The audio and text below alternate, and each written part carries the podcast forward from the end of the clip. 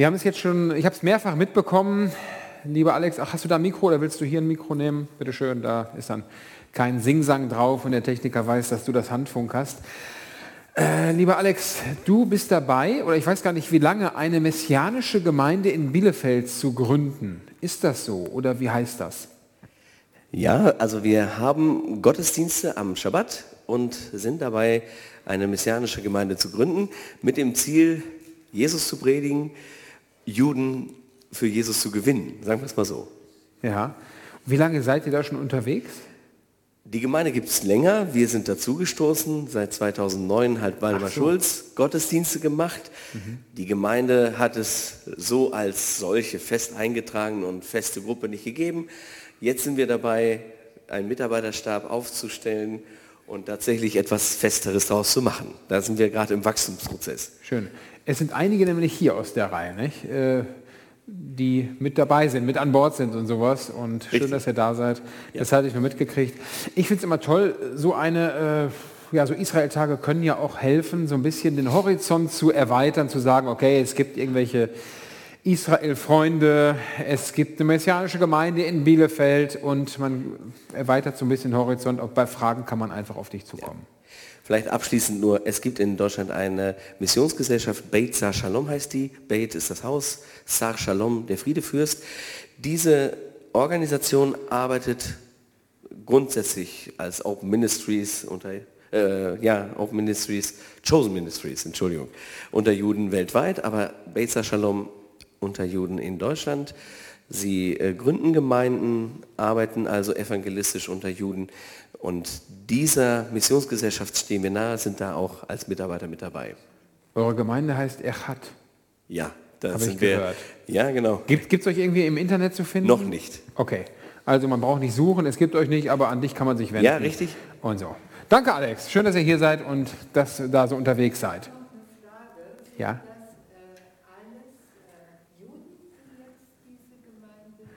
Genau, ich wiederhole mal die Frage. Die Frage war, sind das alles Juden, die diese Gemeinde gründen? Ja, du kannst die Antwort hier reinsprechen. Also wir sind, also ich bin kein Jude und wir arbeiten daran, dass Juden unsere Gottesdienste besuchen und Jeshua als ihren Maschiach kennenlernen. Ähm, es gibt auch andere, die unsere Gottesdienste besuchen, die jetzt nicht unsere Hauptzielgruppe sind und doch ist also wie gesagt, äh, es ist unser Ziel, durch die Feste, durch das Alte Testament, also die Torah, die Propheten, zu zeigen, Jeschua ist der Messias auf. Genau. Dankeschön. Ja, ich habe eben noch, äh, ich möchte noch meine Dankesrunde ergänzen um ganz existenzielle Leute, nämlich um diejenigen, die bei der Technik dabei sind ohne dass wir hier einen Menschen hätten äh, oder die Techniker hätten, würde man den Ton nicht verstehen, einmal hier im Raum nicht und auch online gar nicht. Und wenn wir den äh, Videotechniker nicht hätten, dann würde man, ich sehe gerade die Kamera schwenken, äh, dann würde man auch online gar nichts mitbekommen. Und deshalb herzlichen Dank euch beiden, äh, Timo und ähm, Philipp, und äh, dass ihr das macht. Und auch für euch mein Dankegeschenk hier, dieses kleine Dankebüchchen für dich, ein Dankeschön an Lieblingsmenschen und Alltagshelden. Ich werde es euch gleich bringen und ich habe noch zwei weitere Menschen, denen ich Danke sagen will an dieser Stelle, äh, die das dann vielleicht nur online sehen. Das sind die nämlich, die jetzt in der Küche sind und am Spülen sind. Das ist der Yannick, unser Praktikant. Seit zwei Wochen ist er hier Praktikant in der Gemeinde. Das ist dieser lange Kerl hier, der rumschwirrt. Und dann ist es noch Katrin, unsere Diakonin für Organisation die das Ganze mit dem Essen und der Küche im Hintergrund gemacht hat und gemanagt hat. Herzlichen Dank an euch beiden an dieser Stelle. Das ist doch äh, ganz, ganz wichtig. Kurze Orgasachen noch hier vor Ort. Und zwar, wer morgen hierhin in den Gottesdienst kommen möchte, herzliche Einladung, 10.30 Uhr. Es stand einmal falsch in meiner Mail oder sowas. 10.30 Uhr ist hier Gottesdienst. Man kann gerne hier vor Ort dabei sein. Dann bitte meldet euch an auf unserer Homepage. Das müsst ihr extra nochmal machen, weil das nichts mit den Israel-Tagen zu tun hat. Wenn ihr das nicht hinkriegt, egal, dann kommt einfach vorbei, dann schaffen wir das auch. Aber es erleichtert den Leuten in dieser aktuellen Situation den Check-in.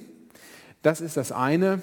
Und ähm, genau, wer den online sehen will, den Gottesdienst, das könnt ihr auch ganz normal machen.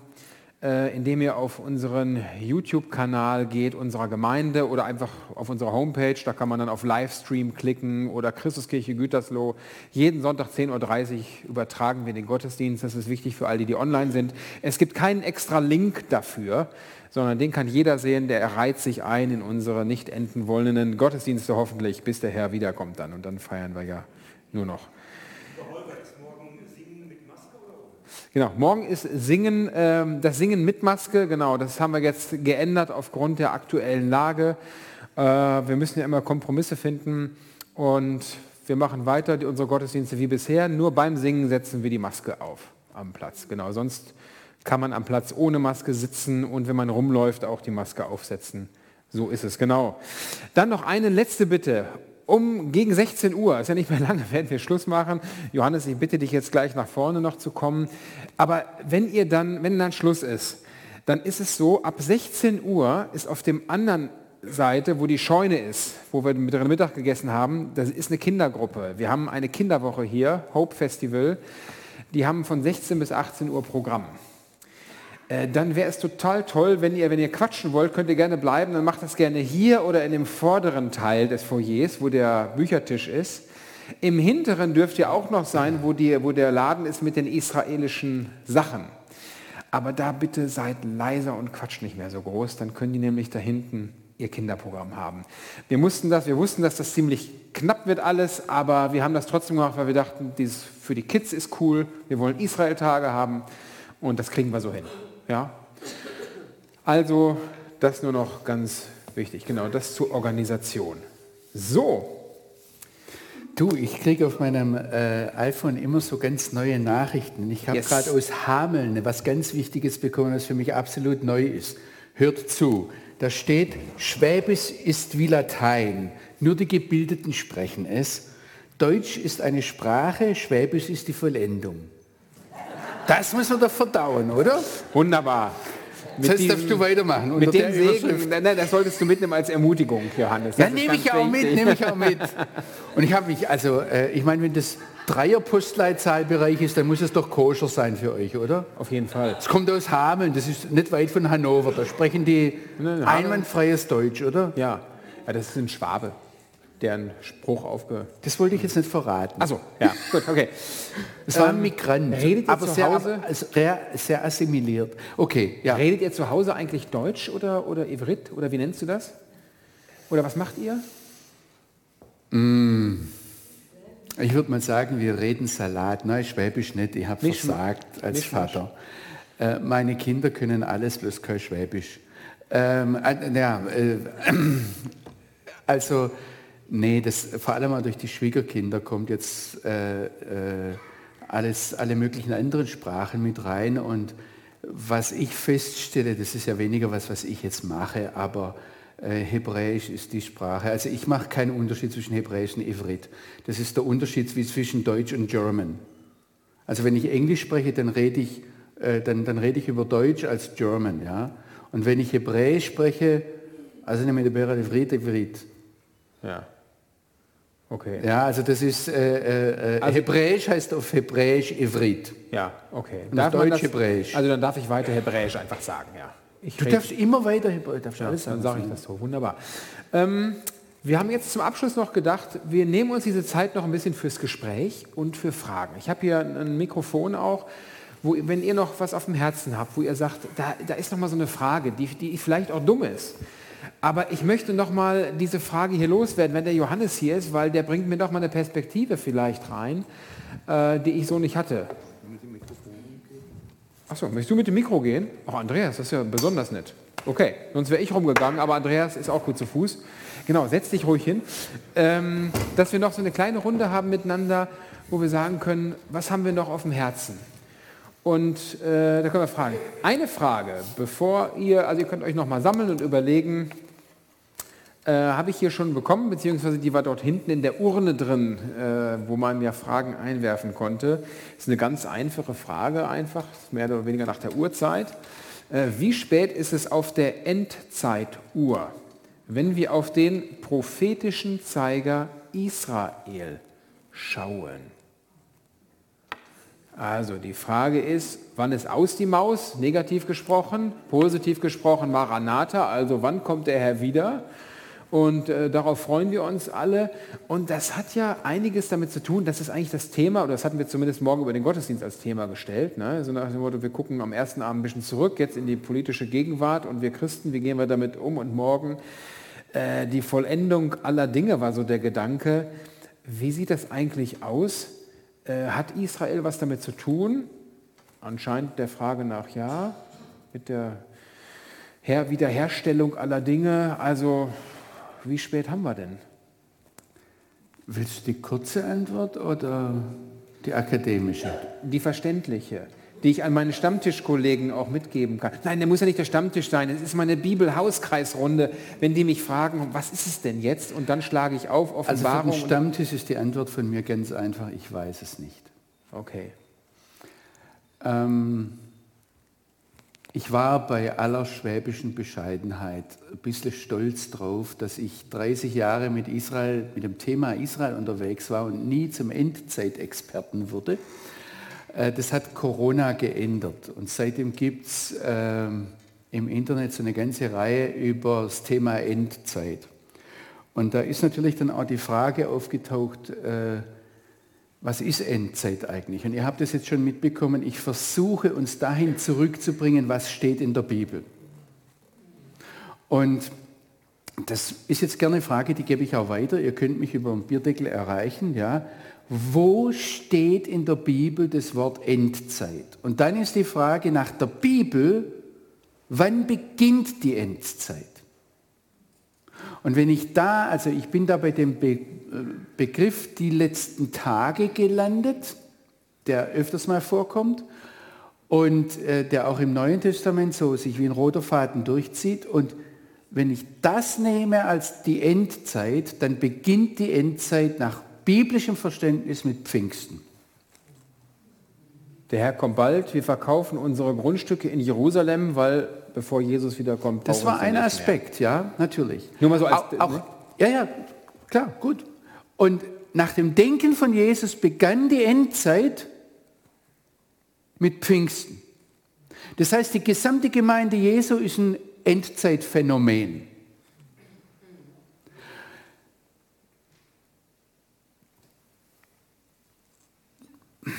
Es weiter, ja.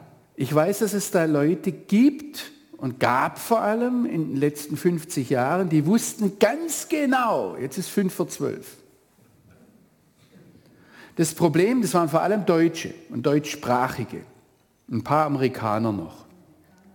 Das Problem ist, wenn wir uns tatsächlich an die Bibel gehalten hätten und dann zum Beispiel Propheten nach biblischen Maßstäben behandelt hätten, die waren nicht gar, also die biblischen Maßstäbe sind dann nicht allzu humanistisch, aber dann wären uns wahrscheinlich die Steine ausgegangen.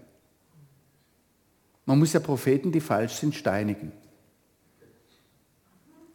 Und versteht ihr, das Problem ist, dass wir auch im, im biblischen also im, im, im, im frommen Bereich, wir, halten die, wir, wir, wir ziehen die Leute nicht zur Rechenschaft.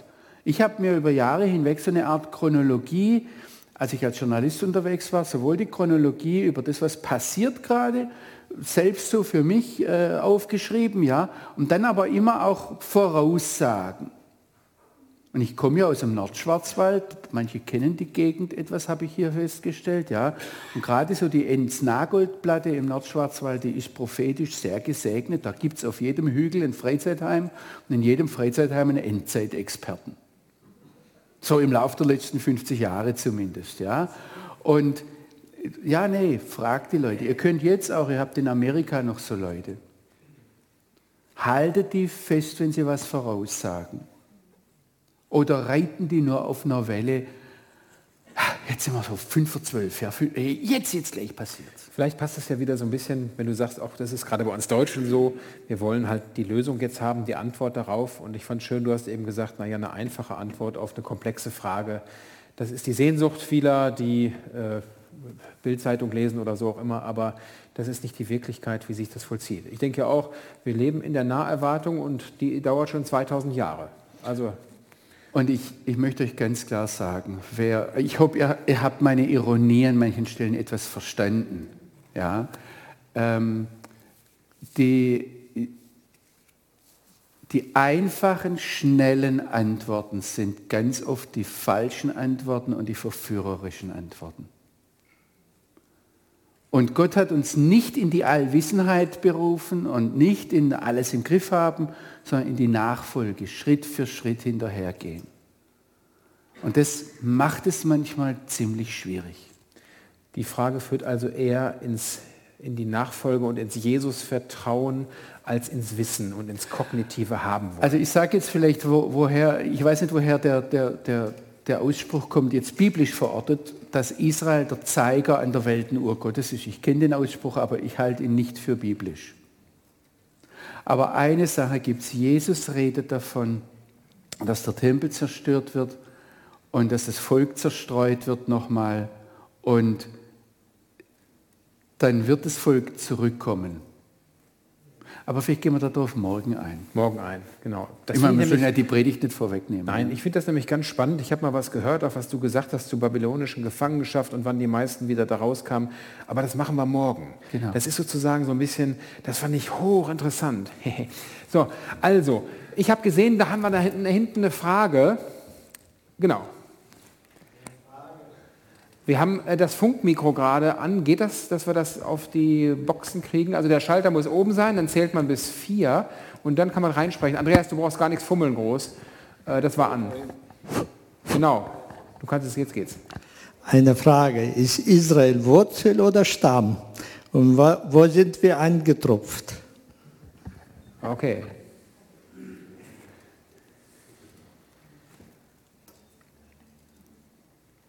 Also die Frage ist, ich kann es nochmal wiederholen, falls man es nicht so gestanden hat, ist Israel Wurzel oder Stamm und worauf sind wir als Christen, als Heidenchristen aufgefropft? Wie es in Römer 10, 9, äh, helft mir, 9 bis, 9 bis 11 heißt.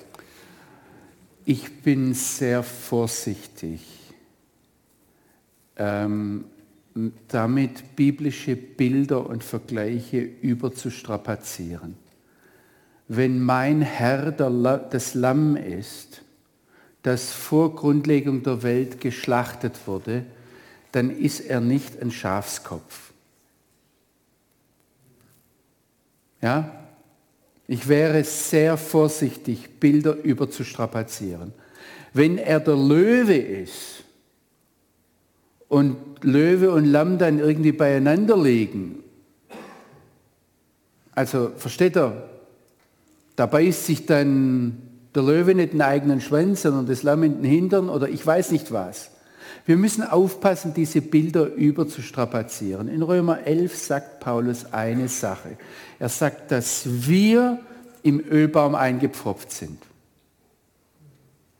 Und damit zeigt er ganz klar, der Ölbaum dort zeigt, es ist der für, die, für das jüdische Volk, für Juden, für Israeliten, der natürliche Ölbaum und ich komme aus dem wilden Ölbaum und ich bin wieder die Natur in Israel eingepfropft. Das zeigt etwas in meinem Verhältnis zum Volk Israel. Ich würde da jetzt sehr aufpassen, diesen Vergleich äh, zu strapazieren. Also wo wir diese Überstrapazierung auch finden, ist zum Beispiel, ist jetzt äh, die Gemeinde der, der Leib oder die, die, die Braut. Ja, und, und solche Dinge. Und versteht ihr da, die, die Bibel hat eine bildreiche Sprache, um etwas zu sagen. Aber diese Bilder sind nicht dazu da, um jetzt ähm, ein Bild durchzumalen und das ist das ein für alle Mal gültige Bild. Sondern wir, wir sollten, wenn, wenn die Bibel in Bildern spricht, bei einem Bild bleiben und dann von einem Bild, das uns gezeichnet wird, damit wir besser verstehen, die eine Aussage mitnehmen, die dort beabsichtigt ist. Und dann nicht äh, ein, ein, ein, ganzes System machen auf dem Bild. Deshalb meine kurze Antwort ist, ich weiß es nicht. Ja. Schöner exegetischer Hinweis, nicht? schon zum Bibellesen. Alles nicht hineinfropfen. So, jetzt können wir mal alle Hände sehen, dann kann, man, kann ich mal so ein bisschen dirigieren. Eins, zwei, drei. Bitte schön. Johannes, eine Frage, wo du mit Ja oder Nein antworten kannst. Jesus sagt ja, er ist gekommen, äh, zuerst gekommen zu den verlorenen Stämmen des Hauses Israel. Hast du dich damit schon mal eingehend beschäftigt, was das heißt? Ja.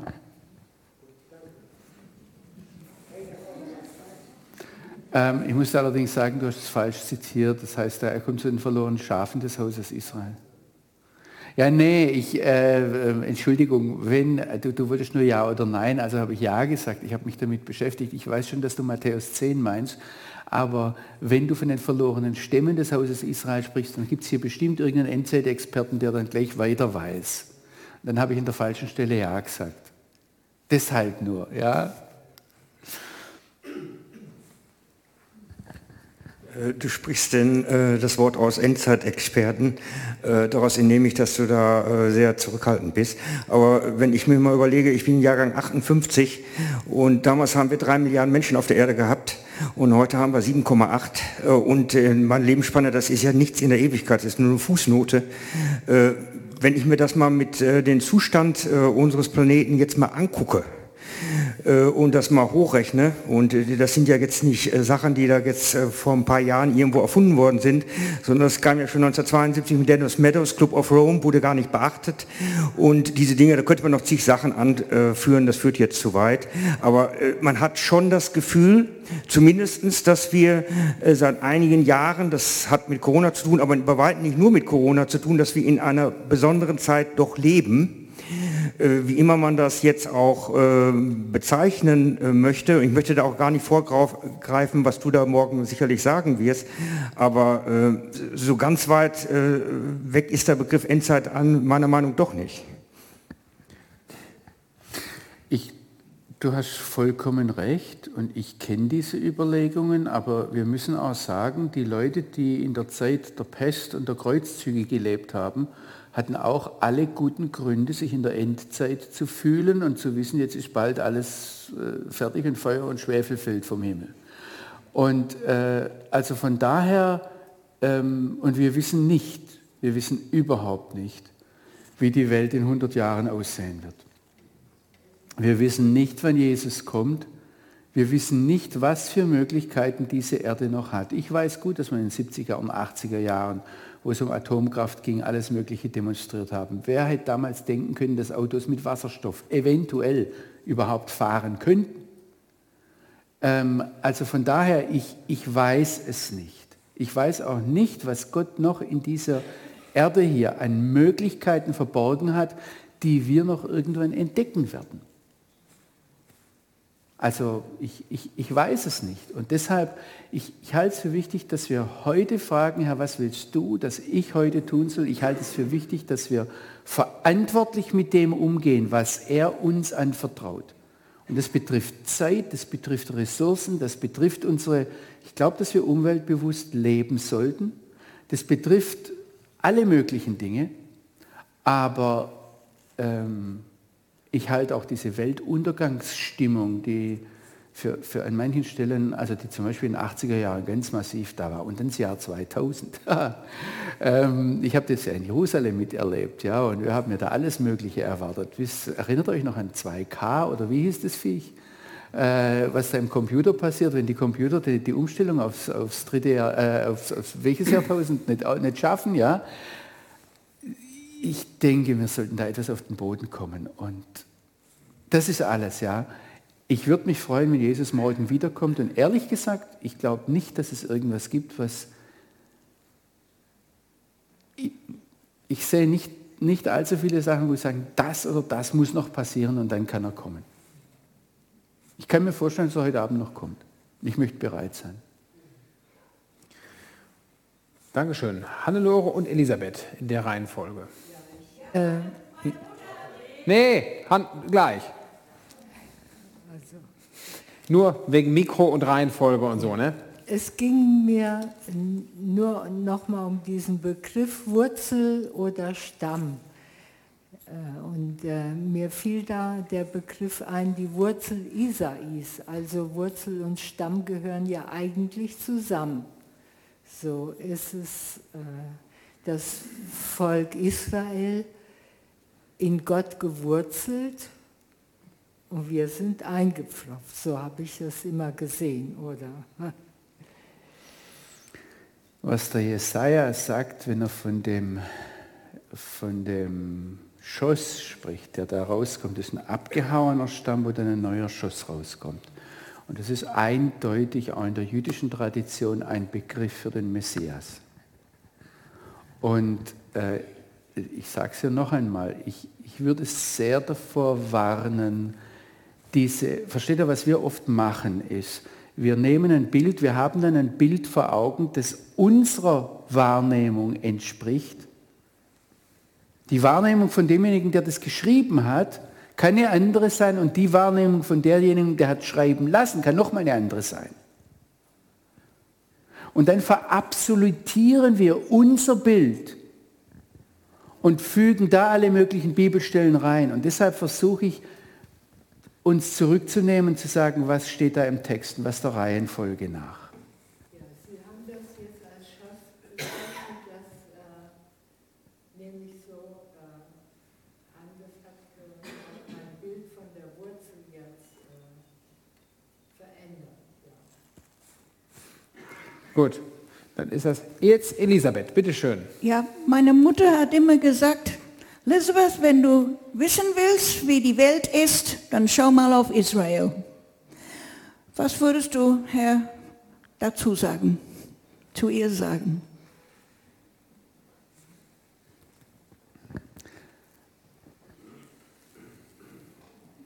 Also zunächst mal, ich, ich weiß nicht, ob ich darauf was sagen würde. Ich höre mir das an und das ist äh, ein, ein sehr wichtiger Hinweis, weil das, ähm, die Christenheit, sie wurde von Gott immer wieder darauf hingewiesen. Und es ist für mich was Interessantes, wie Martin Luther zum Beispiel, durch das, dass er zurückgegangen ist zur Bibel, plötzlich mit dem jüdischen Volk konfrontiert wurde.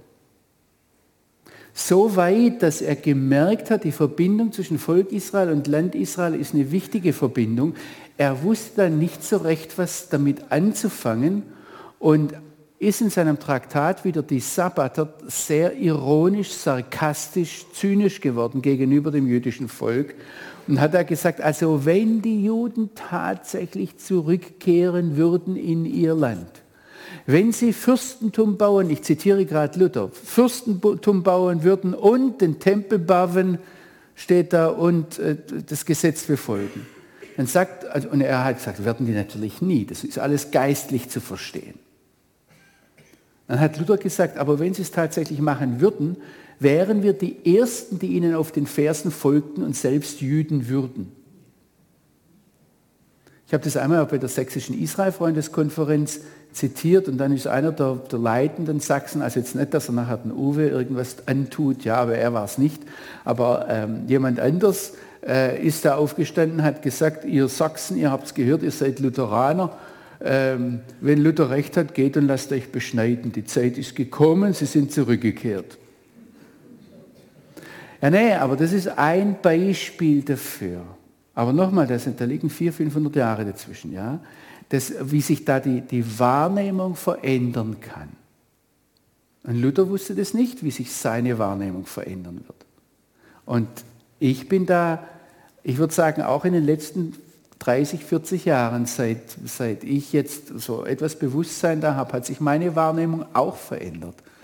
Und ich hoffe mal, wir bleiben am Lernen und am Wachsen. Es wird sich noch weiterhin verändern. Ist doch schön. Also deshalb, ja, die, die, die Grund, Grundausrichtung stimmt.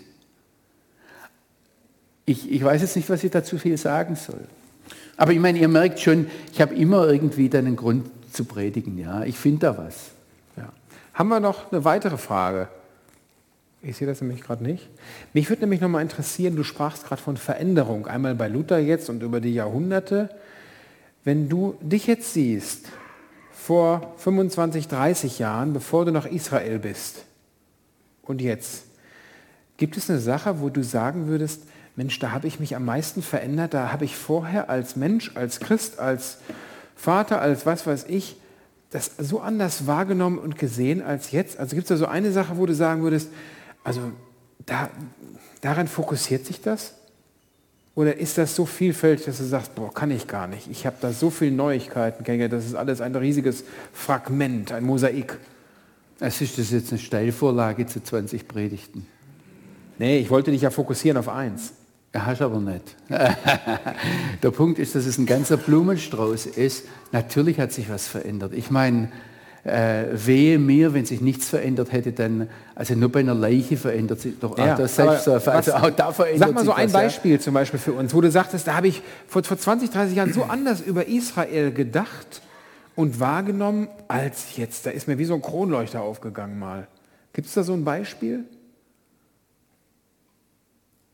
Ich habe jetzt gerade weniger über Israel gedacht, ich habe was über mich gedacht. Ja, das ist, ähm, aber bei Israel gibt es auch Dinge. Also mir ist zum Beispiel in puncto Israel viel, viel wichtiger geworden, dass es nicht an der Sache hängt, was Israel ist, was Israel tut, was Israel nicht tut, wo Israel Recht hat.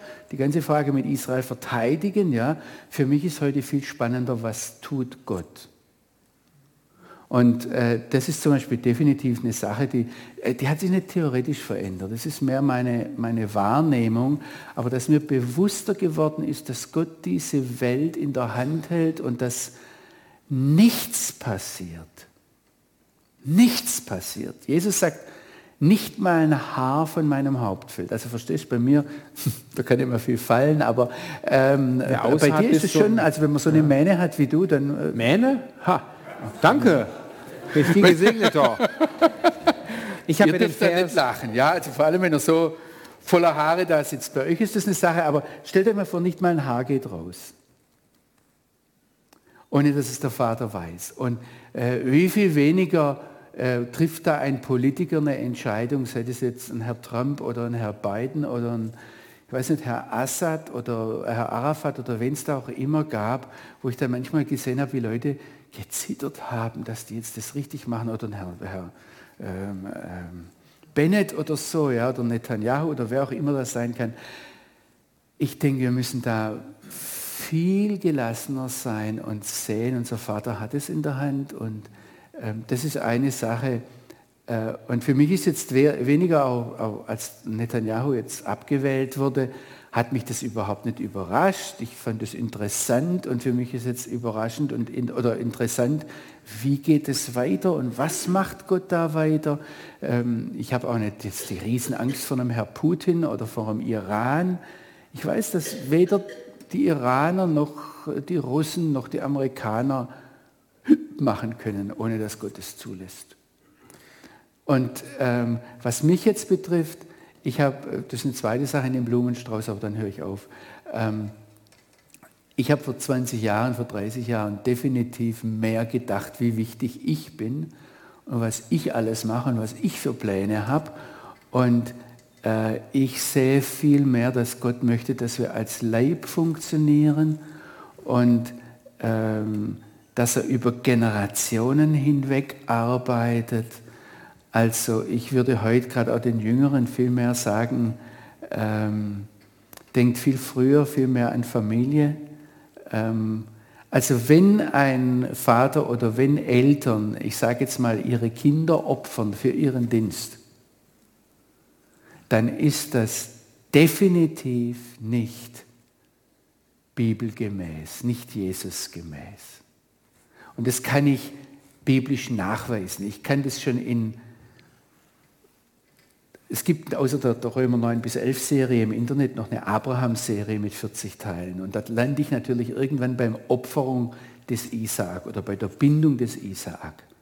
Und dort ist die Botschaft eindeutig, dass Gott keine Kinder opfern möchte. Und ich halte das für eine wahnsinnig aktuelle Botschaft. Also von daher, das könnt ihr jetzt ganz unterschiedlich sehen, ja. Wir haben das gerade letzten Sonntag als Predigtext hier gehabt. Ach, Entschuldigung, ich wollte keine Konkurrenz machen. Nein, das ist ja wunderbar. Dick das, unterstreichen, Es, es ja. fügt sich wunderbar ein, genau diesen Text, die Opferung Isaaks letzten Sonntag als Predigt. Ähm, danke, Johannes. Das war, ich finde, ein, ein, ein ja, lebensweisheitliches Schlusswort. Und das habe ich auch so gedacht. Du hast uns mit hineingenommen, immer wieder die Perspektive zu wandeln, was Israel angeht, aber das betrifft ja auch überhaupt unsere Nachfolge von uns auch immer mehr wegschauen zu können auf Christus hin. Und das betrifft dann einmal die Gemeinde als sein Leib, als auch Christus auf das Haupt. Und dieser Perspektivwechsel ist immer wieder, glaube ich, eine Chance bei allem Zittern und Zagen und aller Angst, die wir haben und aller Wirrnis und Irrnis und aller Unklarheit und allen Nichtlösungen, wo ich immer merke, bei Gott finde ich Trost. Wenn ich in seine Augen schaue, dann habe ich die Gewissheit, er hat es in der Hand. Und er wird das gute Werk vollenden, das er begonnen hat und eben auch durch uns. Und äh, Amen. das ist unsere Hoffnung und meine Hoffnung. Johannes, vielen Dank, dass du uns mit, bleib ruhig hier noch, ich habe noch eine Sache, die wir machen, ähm, dass du uns ein bisschen mit hineingenommen hast in Kultur, Hintergrund und auch immer wieder dafür ein bisschen sensibilisiert hast, kommt mal von eurem kulturell und theologisch geprägten Denken weg und öffnet einen weiteren Horizont. Das fand ich sehr wertvoll, das nehme ich unter anderem mit. Und jetzt hast du uns eine ganze Menge gegeben und ich habe gedacht, es wäre doch ein schöner Abschluss heute von diesem Tag, wenn wir für dich beten würden noch einmal und dich segnen würden. Und da meine Frage, hast du eine Sache, wo du sagen würdest, boah, das wird mir gut tun für meine Arbeit? Du bist jetzt äh, am Beginn einer, was ich nicht, zwölftägigen oder zehntägigen Tour noch hier durch Deutschland und Co. Äh, ist das so? Dafür können wir beten, einfach für deine Reisetätigkeit und für die Menschen, mit denen du, die du dann begegnest. Hast du noch was auf dem Herzen ansonsten? Also wenn ihr für uns beten wollt, ich wünsche mir das, dass ich, solange Gott mir noch auf dieser Erde gibt, dass ich ein Werkzeug in seiner Hand bin, das, das effektiv ist, das Frucht bringt. Dass ich die Dinge, die er mir ins Leben gelegt hat, unverschämt ausnutze zu seiner Ehre. Und ähm, versteht ihr, das geht um Zeit, das geht um Kraft, das geht um Möglichkeiten, das geht um Begabungen, das geht um mein Konto, das geht um um alles, ja, äh, um meine Beziehungen. Äh, und, und, und das ist eigentlich das, was mich bewegt. Ja. Was er dann daraus machen möchte, wie das konkret aussehen soll, das weiß ich an vielen Stellen nicht.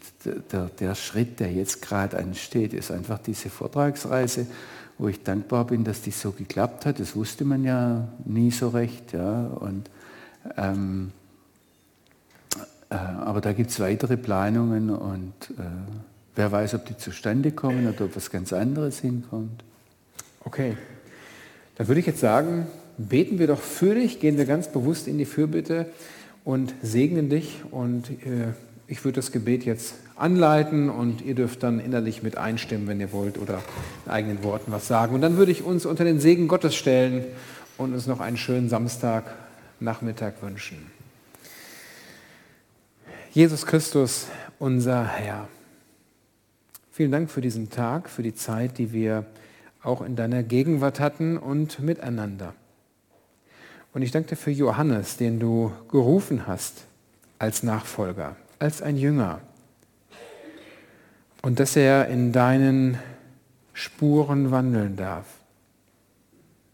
Und du siehst seine Sehnsucht, dass er weiterhin, solange er noch hier sein kann, in diesen Spuren weiter wandeln möchte als Diener, als ein Zeuge deiner Herrlichkeit, allmächtiger Gott. Du hast ihn begabt, du hast ihn berufen und beauftragt, sein Werkzeug zu sein.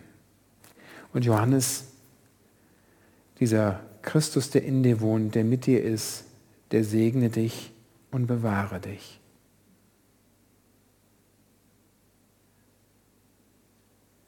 Er wird dir geben, was du brauchst.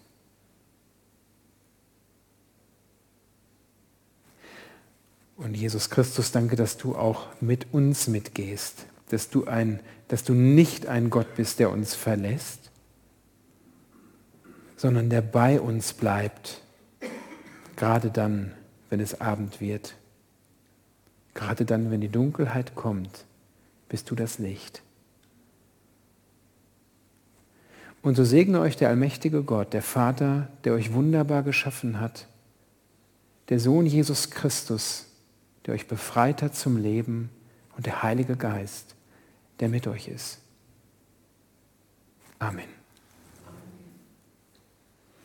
Vielen Dank, einen gesegneten Tag noch, kommt gut nach Hause.